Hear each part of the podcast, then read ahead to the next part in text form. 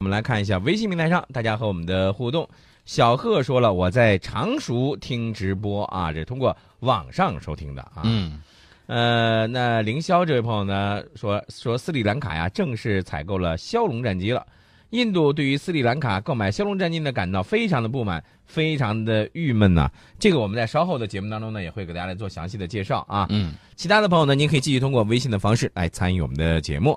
呃，我们的两个微信平台，一个是郑州新闻广播的官方微信，官方微信号呢是您可以在公众号上搜索“郑州新闻广播”，添加关注之后就可以留言了。我们节目的微信号是 H O T 九八六，大家加这个热点军事的时候，就可以和宋老师进行互动。有什么问题呢？可以提一下。嗯另外呢，很多朋友都说啊，这个氢弹的问题，嗯，氢弹的问题，大家可以到蜻蜓 FM 搜索“战略忽悠局”，在这个顶上给大家进行了已经进行了详细的解读，嗯大家可以去听一下。嗯，呃，大家可能会觉得前一段时间我们出了一个战略支援部队对啊，嗯很多朋友就说这个战略支援部队到底是怎么玩的呢？嗯战略支援部队，据军事专家尹卓呀，他就说，这个战略支援部队呢，包括了有太空、嗯有网络、嗯有心理战等等等等。这个不像是大家想象的那样，说战略支援部就是后勤部队，不是这个意思，啊不是不是这个意思啊。呃，这个部队刚一出来，然后美国那边坐不住了，嗯哎呀，心急火燎的说，这个部队终于出来了。其实我之前早都看出来你如何如何了。嗯呃，他的标题就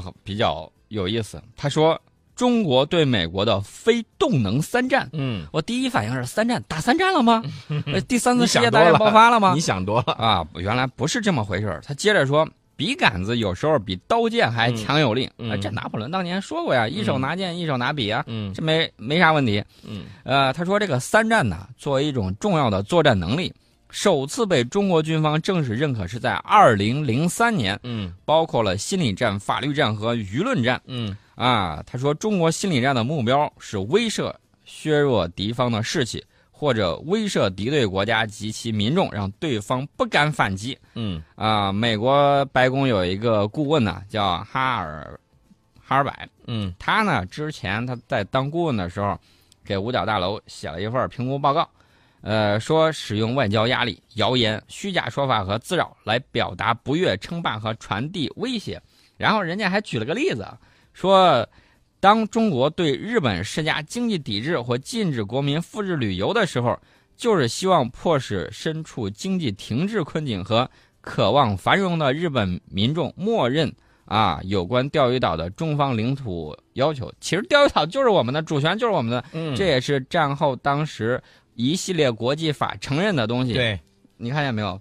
他们在说的时候啊，都往里头夹带一些私货。没错，这是夹带这个私货这个事儿啊，是最让人讨厌的，知道吗？。对除了这个心理战之外呢，他还这个这个人还提到了这个法律战。啊，提到了这个法律战，还提到了舆论战。嗯他说这个舆论战啊，他说我们使用的很险恶，他用了这个词儿。嗯，啊，目标是影响加了这个引号的啊，加了。引号的。嗯他说这个威力是最大的，那可不是。我们战略忽悠局的局座张局座那牛得很，嗯，你对。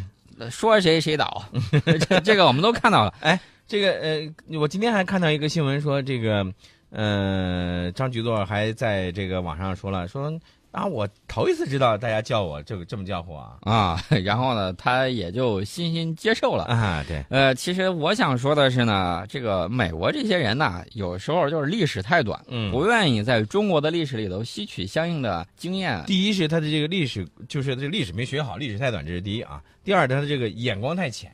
对啊，他我觉得他不如这个英国的眼光长远。嗯呃，英国你看现在啊，直接就抛弃了表兄弟，嗯还是也不能说是表兄弟，表兄弟从哪儿论的？都是这个安格鲁萨克逊人呢。嗯嗯啊，嗯英国大量的移民到了这个美国去，嗯说是表兄弟没有什么问题。哦，好吧，啊，把表兄弟一抛弃，然后不能说人家抱咱的大腿，反正人家嗯看得很清楚、嗯啊，我就是要跟你好，嗯呃，我就是要跟你如何如何。嗯但是我们也要注意，扫帚不到，灰尘是不会自己跑的。嗯，当年一八四零年的时候，他怎么不跟你好好说话呀？这反而实力的问题。对实力的问题，反而他用了鸦片，他做贸易他跟你做不过，他开始耍流氓，耍流氓用鸦片来，呃，来搞这个贸易逆差。结果呢，我们一禁烟，他就不干了。对，有这种武装贩毒集团吗？呃，你像大，毒枭啊！对对对，那个时候，呃，这就跟说句不太打个不太恰当的比喻啊，就跟这个哥伦比亚的现在这个一些这个大毒枭一样，是吧？嗯啊对，就是拿这个国家武装去搞这种贩毒行动。对对对对，这种行为是为人不耻的，嗯所以说呢，我们一定要注意，不是说我们如果还是像鲁迅当先生当年说那样，说如果夸自己大体量大，如果是一个狮子的话，夸一夸也无所谓；嗯，如果是一口肥猪的话，你只会引来他人的觊觎。就是你没有办法来保护自己的时候，是吧？对，嗯。另外呢，我提醒美国啊，回头看一下《管子》啊，这本书你应该好好看一下。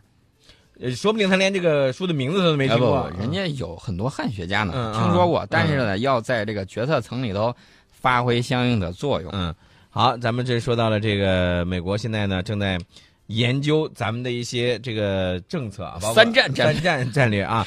但是其实美国他们自己的媒体啊就说了，说美国海军呢不再像以前了，不可能再期望公海下天下无敌了。啊，这个美国媒体就自己说啊，说我们不再天下无敌了，中俄武器很有针对性啊，花样要财政拨款要出来了新节奏。嗯，也就是说，你看这个美国的这些。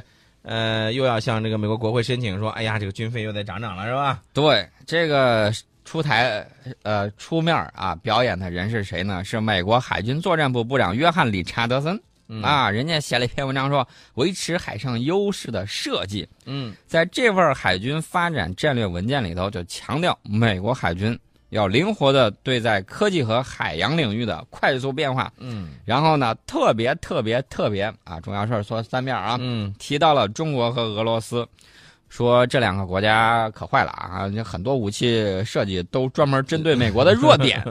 这我们要是一派军舰上去，那完全就是一个火烧连营啊！千万不能这么弄。所以说呢，国会的老爷们给我们拨钱吧，我们海军需要维护美国的利益。拨钱少了，我可不乐意。不是啊，这个事儿我觉得，这个美国海军好像他们这个有点让我搞不懂哈。嗯呃，就跟以前咱们说的那样子，有的时候吧，他说咱们的海军特别厉害啊，嗯是吧？就像你说的，刚才说，哎呀，这有针对他们的专门的武器。有的时候呢，他又说咱们的这个水平不行。对，那你说这个事儿，你比如说你这这这咱说啊，你像美国多少艘航母，对吧？它数量上搁那摆着了吧？对呀，你你你核动力也有，对吧？你舰载机你你也多，你大家不要以为我们这两年下饺子下了快了、嗯啊，好像跟美国的这个差距就小了。其实我告诉大家，美国的这个绝对数量上，还有这个武器的优势方面，嗯，人家是占着主动权的。对呀、我们只是在补当年缺下来的课而已，对还远远没有达到美国海军的现在的这个水平。我觉得我们要追上美国海军现在的这个水平啊、就是有十艘航空、嗯核动力航空母舰，啊，还有七十艘核动力潜艇，如果要追上这个水平的话，那估计得我估计还得三十年。三十年嘛。啊，千万不要让美国把我们捧杀了，大家一定要注意这一点。嗯，呃，所以呢，刚才就像宋老师分析的那样，美国海军其实说这个话的目的很简单哈，啊、就是想让美国国会为美国海军提供更多的财政支持。哎，我突然就想到了，这个美国空军是不是又该说，哎呀，那我这儿也有，也需要要钱呢？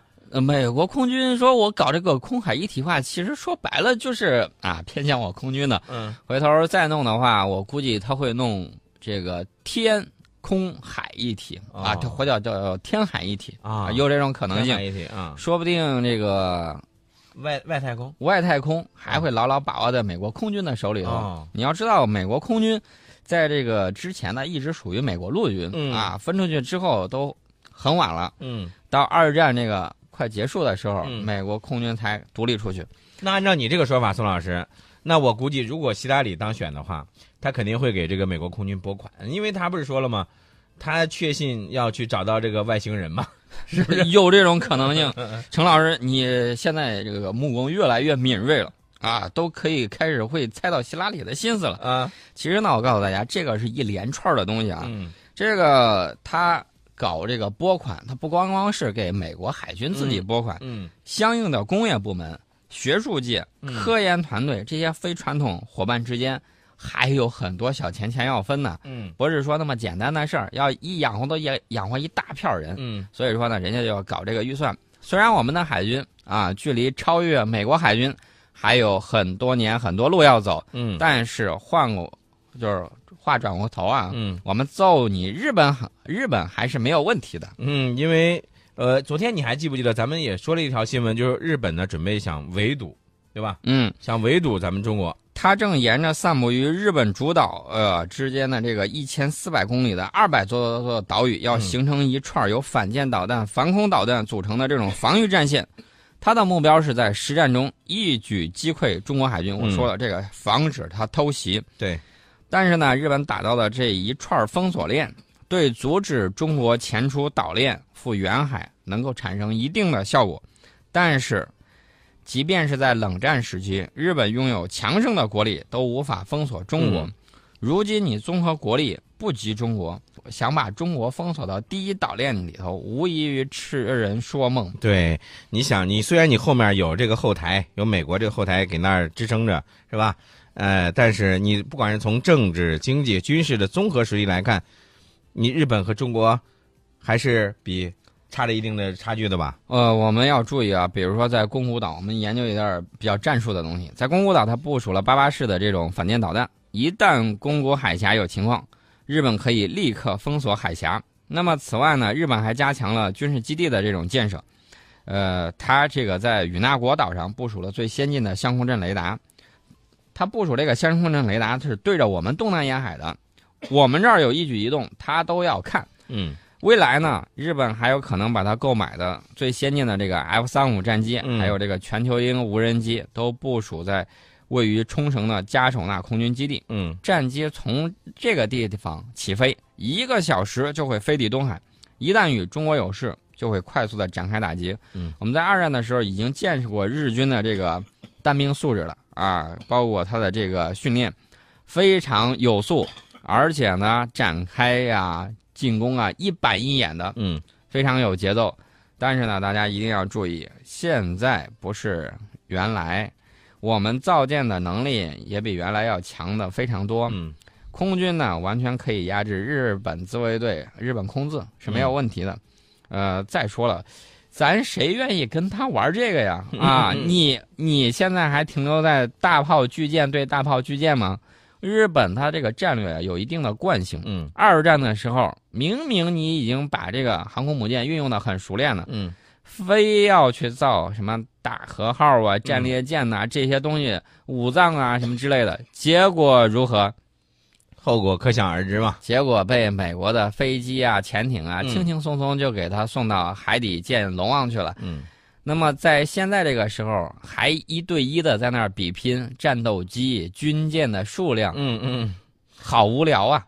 不是，你知道什么叫这个东风快递吗？哎，宋老师，你又说东风快递了，对吧？你又说到这个东风快递了，你这样让这个安倍是睡不着觉的节奏啊。哎，其实大家呃都在问呐、说这个到底东风快递能有什么效果？差不多接到快递之后就可以去找外星人了。